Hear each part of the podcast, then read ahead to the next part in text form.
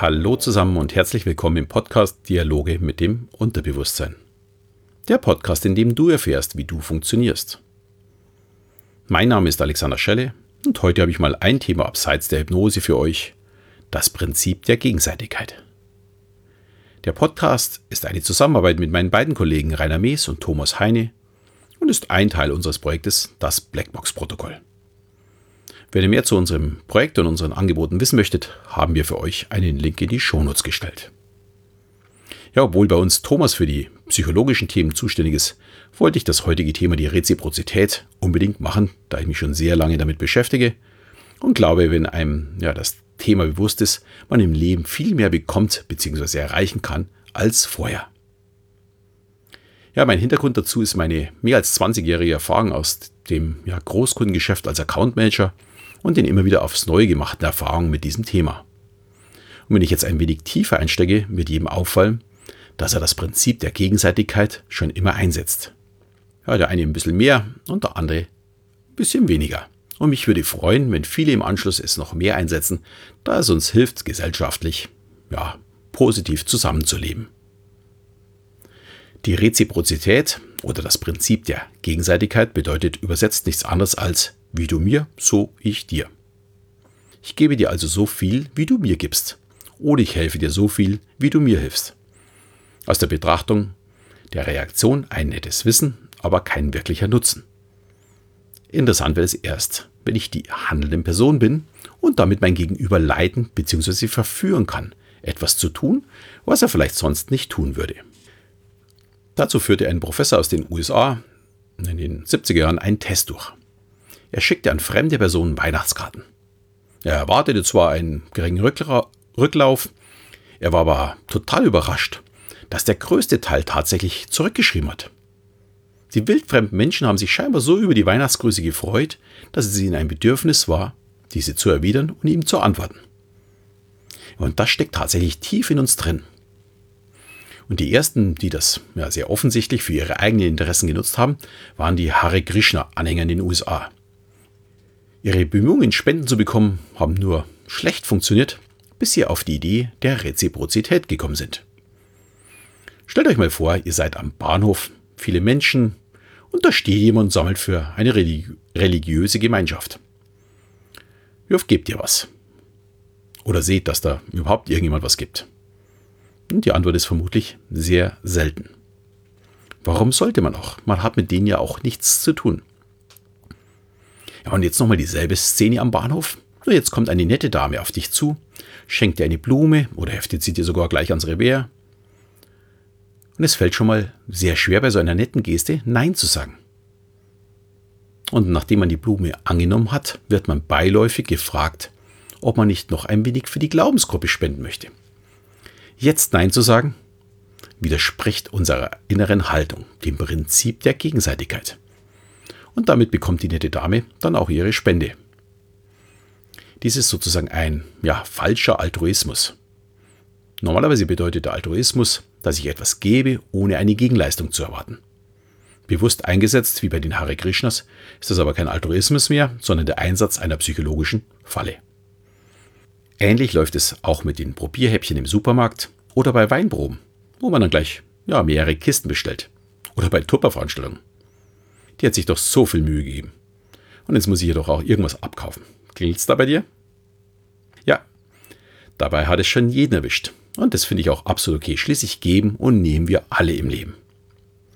Und wenn mir die Hare Krishna Dame mit der Blume ein Lächeln ins Gesicht gezaubert hat, dann gebe ich doch gerne und genieße meine gute Laune. Das ist doch auch schon ja einiges wert in unserem Leben. Ja, und hier habe ich aber leider das Gefühl, dass wir uns Menschen dabei ein wenig verlieren und gegenseitig ja missachten. Im täglichen Hamsterrad fällt das gar nicht mehr auf, wenn die Autofahrer drängeln, statt aufeinander Acht zu geben und auch mal den anderen reinlassen oder wenn man die Türe auffällt, obwohl der oder diejenige noch 10 Meter weg ist oder den Kollegen, der heute sehr viel Arbeit hat, einfach mal unterstützen. Alles nichts Außergewöhnliches, aber in der Hektik unseres Alltags schein scheinbar für die meisten ja schon zu viel des Guten.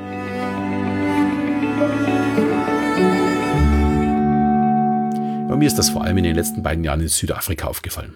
Ein traumhaft schönes Land, aber noch mehr als die ja außergewöhnliche Natur sind mir die Menschen aufgefallen. Ihre Freundlichkeit, die Lust am Leben, das Aufeinander schauen und Zeit für den anderen haben, sie sich nehmen, war für mich ein absolutes Schlüsselerlebnis. Ich hatte das Gefühl, unter lauter ja, Altruisten zu sein. Sie haben gegeben oder geholfen, ohne etwas zu erwarten. Ein Umgang miteinander, den ich leider aus Deutschland so nicht kenne. Und das, obwohl ich ja, in der Vergangenheit immer nette Kollegen hatte und da sicherlich nicht das Problem war. Ich möchte das mal mit zwei Beispielen verdeutlichen. Zuerst der Straßenverkehr. Eigentlich sind die Südafrikaner Chaoten mit überladenen Autos und eher mäßigen Fahrverhalten. Aber sie achten aufeinander. Sie versuchen sich nicht noch schnell irgendwo reinzudrängeln oder von der anderen Seite betrachtet, sie lassen genügend Platz für den vielleicht schnelleren, der reindrängeln möchte. Am leichtesten versteht man das anhand des Fahrverhaltens auf der Schnellstraße. Wenn ein schnellerer Wagen von hinten kommt, weichen die Südafrikaner auf die Standspur aus, lassen den Schnelleren vorbei. Bei uns, glaube ich, unvorstellbar. Und wenn der Schnellere vorbei ist, bedankt er sich mit dem Warnblinker. Und derjenige, der ihn vorbeigelassen hat, sagt mit der Lichthupe Bitte. Und das immer, vollkommen egal, ob Lastwagen runtergekommene Busse oder ein neuer SUV. Und das ist auch vollkommen egal, ob dann weiß oder ein schwarzer im Auto sitzt. Das ist völlig normal. Und auch in den Städten, wenn dichter Verkehr ist, und man meint, hier wäre totaler Chaos. Die Fahrer achten aufeinander. Es gilt nicht wie, ja, oftmals bei uns das Gesetz des vermeintlich Stärkeren. Ja, noch eine Begebenheit, die uns am Abreisetag in Johannesburg passiert ist. Wenige Stunden vor dem Abflug wollten wir nochmal in ein Spur, das ist so eine Restaurantkette, Steakhauskette sein, wollten wir noch ein gutes Essen vorm Flug nehmen. Aber wir wussten nicht, wo wir einen Spur finden. Also sind wir in Johannesburg so ein bisschen rumgeirrt und an einer Ampel mit sicherlich sechs Spuren kommt ein Afrikaner und möchte unsere Scheiben putzen. Ich erklärte ihm, dass ich das Auto in drei Stunden abgebe und es daher nicht nötig ist, aber ich fragte ihn gleich noch, ob er den Spur in der Nähe wüsste. Natürlich konnte er uns helfen und hat vor allem danach die halbe Straße blockiert, damit wir abbiegen konnten. Also alle anderen sind stehen geblieben, bloß um dass er äh, uns helfen kann, dass wir abbiegen. Jetzt kommt's aber. Ich hatte keinerlei Geld mehr bei mir, dass ich ihm auf die Schnelle für seine Hilfsbereitschaft geben könnte. Für mich war das in dem Fall wirklich super peinlich, dass sich der junge Mann so sehr um uns bemüht hat und als ich ihm das sagte, dass ich leider nichts für ihn hätte, hat er nicht geschimpft oder geflucht, nein. Der meinte überhaupt kein Problem. Er hat gelächelt, er hat uns einen guten Flug gewünscht und man hat so richtig die Freude in seinen Augen gesehen. Ja, und ich hoffe, der junge Mann bekommt genauso viel Hilfsbereitschaft zurück, wie er uns gegeben hat. Da sind wir wieder bei der Reziprozität. Ja, und ich glaube auch fest daran, dass wenn wir viel geben, irgendwann auch sehr viel zurückbekommen. Vielleicht nicht sofort, aber irgendwann. Und es ist nie zu spät, aufmerksamer und hilfsbereiter zu werden. Und oftmals sind es nur Kleinigkeiten, die einer Gemeinschaft im Zusammenleben helfen. Auch hier habe ich eine kleine Geschichte dazu. Ich bin seit ja, 40 Jahren großer Fußballfan und als Münchner brauche ich da, glaube ich, auch kein großes Geheimnis daraus machen, dass ich für die Bayern bin. Mir ist klar, der Rest von Deutschland denkt sich jetzt, was können die Bayern bonzen mit Altruismus oder dem Umgang miteinander, äh, miteinander zu haben. Aber abgesehen vom Geld gibt es da tatsächlich eine Geschichte, die mich total faszinierte. Im Jahr 2003 oder auch 2004 bin ich mir ganz sicher, hat Bayern den Niederländer Roy Mackay gekauft. Ein richtig guter Torjäger, der aber offensichtlich entweder sehr, sehr nett oder sehr, sehr schlau war. Er hat in der Bundesliga etwas eingeführt, was bis dahin so nicht zu sehen war, zumindest nicht besonders häufig. Mir wäre es zuvor eigentlich gar nicht bewusst ge gewesen. Er hat sich für jedes Zuspiel, egal ob es angekommen ist oder auch nicht, mit einem Daumen nach oben bedankt.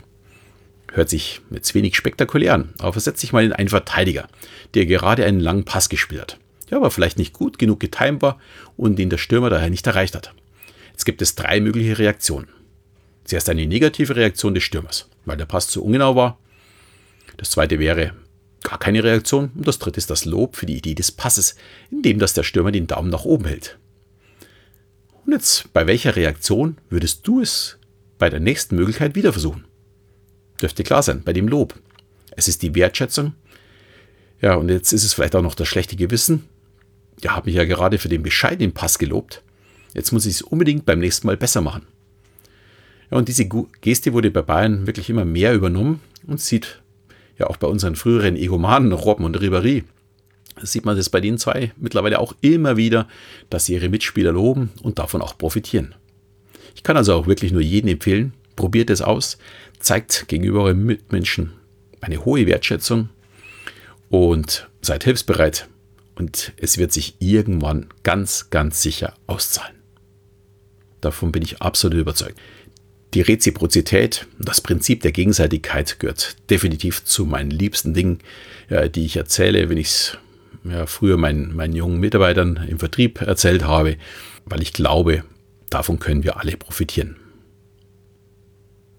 Ja, damit bin ich am Ende unseres heutigen Podcasts angekommen. Ich hoffe, ich hatte wieder viele spannende Informationen und Anregungen für euch. Und wenn euch die heutige Folge gefallen hat, würden wir uns natürlich wieder über eine Bewertung und auch über eine Rückmeldung von euch sehr freuen. In diesem Sinne verabschiede ich mich auch im Namen von Thomas Heine und Rainer Mees. Am Mikro heute Alexander Schelle und bis zum nächsten Mal, wenn es wieder heißt Dialoge mit dem Unterbewusstsein.